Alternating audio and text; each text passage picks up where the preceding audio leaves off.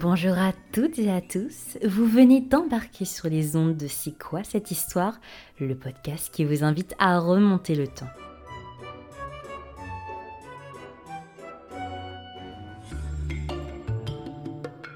Bienvenue sur C'est quoi cette histoire Je suis heureuse de vous retrouver dans ce nouvel épisode, toujours en compagnie de notre experte préférée. Bonjour Noémie, comment ça va? Ça va très bien et toi? Mais ça va très bien, merci beaucoup.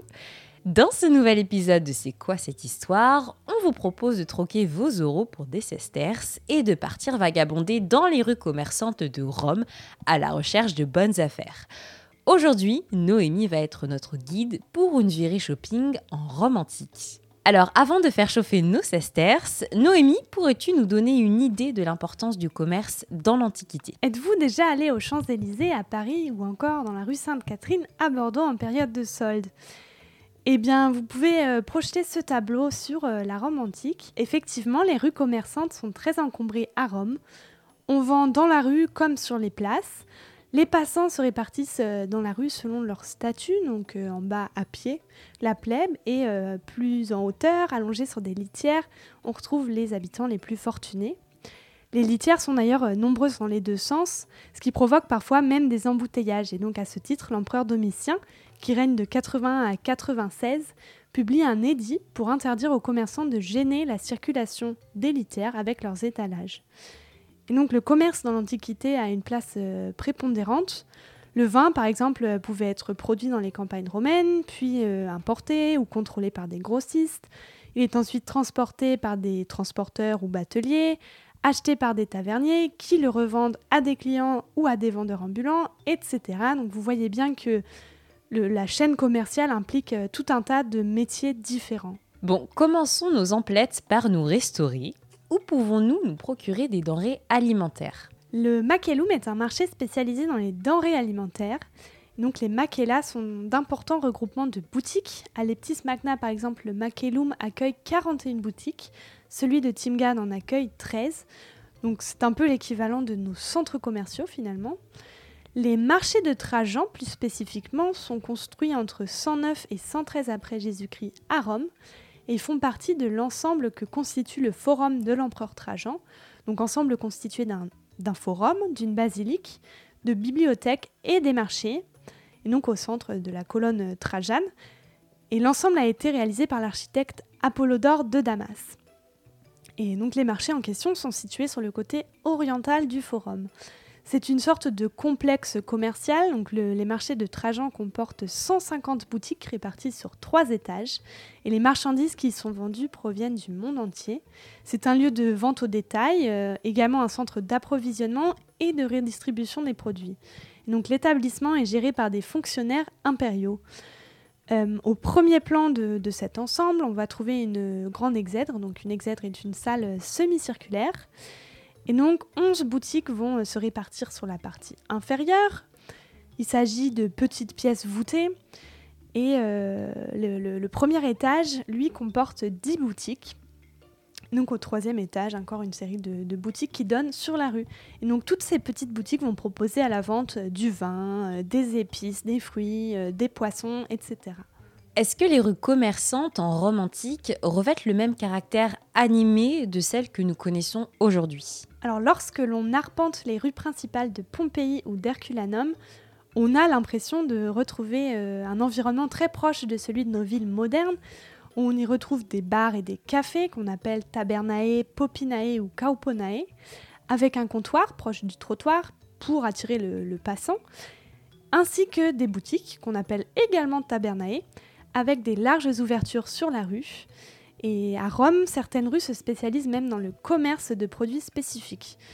Toutefois, on a déjà une ambiance dans la rue même, c'est-à-dire euh, des vendeurs ambulants qui vont alpaguer les passants, comme euh, des vendeurs de pain qui vont transporter leurs marchandises dans des petits paniers, ou alors des cuisiniers de rue qui vont proposer des saucisses fumantes par exemple, un peu comme les hot dogs, et euh, quelques animations, euh, des charmeurs de serpents par exemple, ou ce genre, euh, ce genre de choses.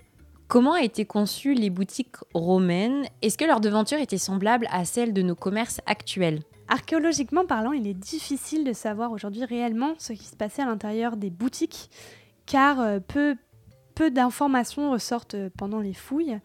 Souvent, ce sont des objets précis qui vont attester de tel ou tel commerce. Par exemple, des couteaux de boucher qui vont indiquer la présence d'un vendeur de viande. Euh, parfois, on retrouve également des enseignes ou une publicité à l'extérieur qui va révéler la nature du commerce. Au niveau de l'architecture, la boutique romaine est très simple. Elle se compose en généralement d'une seule pièce. Elle ouvre sur la rue par une grande baie qui va être fermée la nuit par des volets en bois notamment. Et l'aménagement principal est en fait euh, la table, qui est très souvent maçonnée dans l'ensemble d'ailleurs. Le commerçant se sert de cette table pour présenter ou pour travailler ses produits.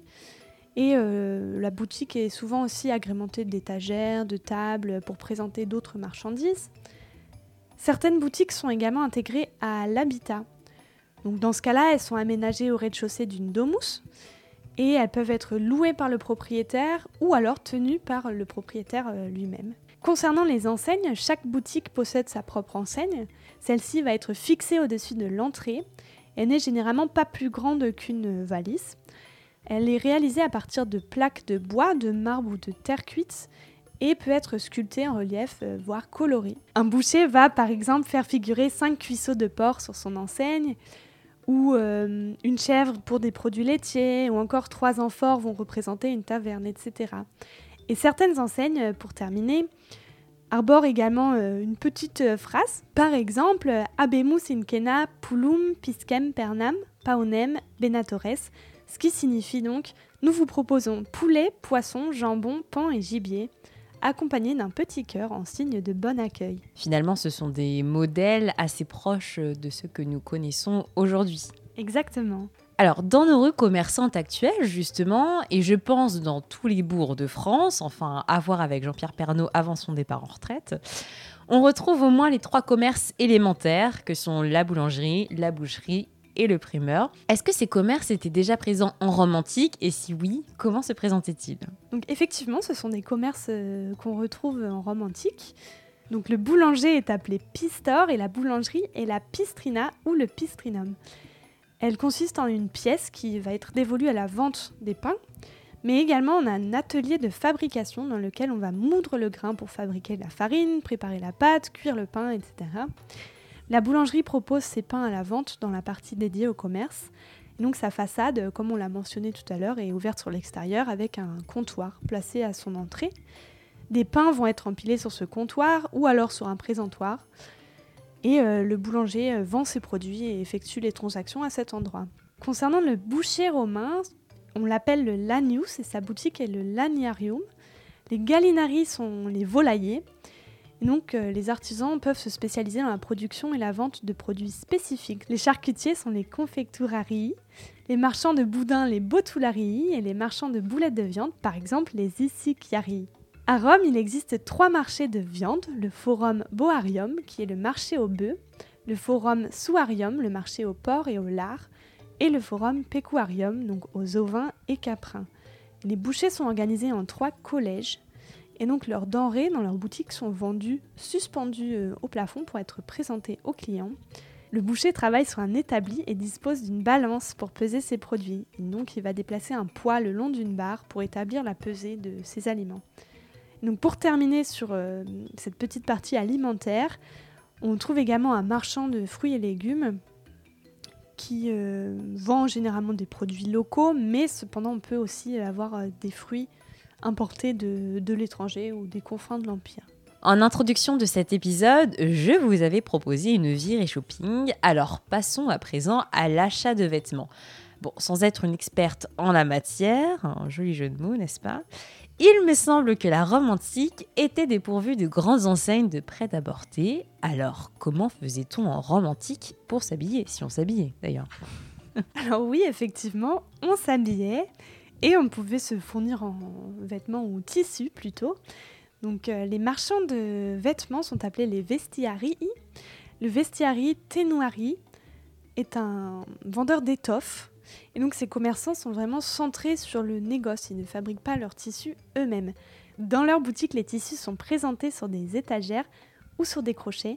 Et de nombreuses représentations euh, de ce type sont d'ailleurs connues, grâce à des monuments funéraires euh, qu'on trouve dans la région de Trèves en Allemagne notamment.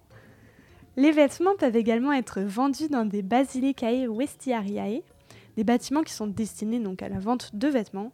Et deux basiliques de ce type sont connues en Algérie romaine, l'une à Kuikul, actuelle Jemila, et l'autre à Tamungadi, l'actuelle Timgad, qu'on a mentionné plus tôt dans cet épisode, et donc à proximité du Makélum.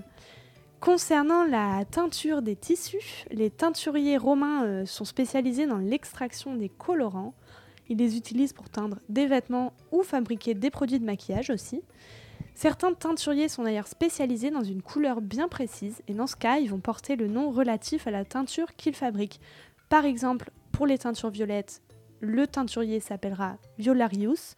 Pour les teintures oranges, il s'appellera Flammarius. Et restez bien connectés, dans un autre épisode, nous reviendrons plus en détail sur la mode en Rome antique. Est-ce qu'on trouvait également d'autres types de commerces spécialisés? Effectivement, on trouvait d'autres types euh, de commerces, par exemple euh, les potiers. Donc l'atelier du potier est appelé Figlina. Les potiers ont une production importante, donc ils disposent euh, d'entrepôts pour leurs marchandises et parfois de boutiques en ville où ils vont les vendre. Les objets qu'ils fabriquent sont vendus localement, mais ils peuvent aussi être exportés dans tout l'Empire romain, en particulier les objets liés au transport de denrées comme les amphores. Euh, un autre type de boutique sont les parfumeries. Le parfumeur est appelé Seplaciarius et la parfumerie est la Seplacia. Le parfumeur romain crée des parfums et les vend. Il commercialise ses parfums dans des flacons et sa parfumerie est généralement située dans un lieu passant. Elle est dotée d'un comptoir de vente pour effectuer des transactions avec les clients, mais aussi d'un fourneau ou d'un trépied pour effectuer des mélanges à chaud dans un chaudron. On allait également chez le coiffeur à l'époque euh, romaine. Donc le coiffeur à l'époque est également un barbier. Son nom latin est le tonsor et sa boutique la tonstrina. Le plus souvent ce sont des hommes qui fréquentent euh, cette officine les femmes riches ont généralement une coiffeuse personnelle qui est une esclave. Et les hommes pauvres ne vont pas non plus chez le tonsor. Euh, je ne vais pas rentrer dans plus de détails que ça, puisque le sujet de l'esthétique fera l'objet également d'un futur épisode. Et pour terminer ce petit tour euh, d'horizon, on peut aussi mentionner les marchands d'huile, qui sont appelés oliarius. Et donc les marchands et négociants en huile sont le plus souvent des affranchis, L'huile est contenue dans des jarres et dans la boutique, le, marchand va verser de l'huile dans une jatte ou une coupe bien creuse pour présenter euh, son huile à la clientèle. Lorsqu'un client vient en acheter, il va donc puiser avec une louche spécifique, la coupa olearia, puis verser l'huile dans un récipient. Et euh, le commerçant utilise un cornet pour transvaser l'huile de la coupa au récipient pour le client. On connaît euh, d'ailleurs une stèle, la stèle de l'Oliarius de Cherchel, qui montre euh, cette gestuelle spécifique aux marchands d'huile. Et donc effectivement, sur cette stèle, le personnage utilise une coupa olearia et transfère de l'huile dans un récipient. Donc en fait, la vie commerçante occupe une place centrale dans les villes romaines. Oui, c'est ça. Finalement, le, commerce occupe une place vraiment prépondérante dans, la vie romaine et dans la ville. Merci à toi Noémie pour toutes ces informations très intéressantes. Si vous avez envie d'être incollable sur le shopping en romantique, retrouvez toutes les œuvres de référence sur le sujet, listées soigneusement en description par Noémie. J'espère que cet épisode vous aura plu. Si c'est le cas, n'hésitez pas à le partager autour de vous et à nous laisser un petit commentaire, ça fait toujours plaisir. À bientôt Noémie. À bientôt. On se retrouve très vite pour un nouvel épisode et d'ici là, portez-vous bien et ne faites pas trop chauffer la carte bleue. À bientôt sur C'est quoi cette histoire?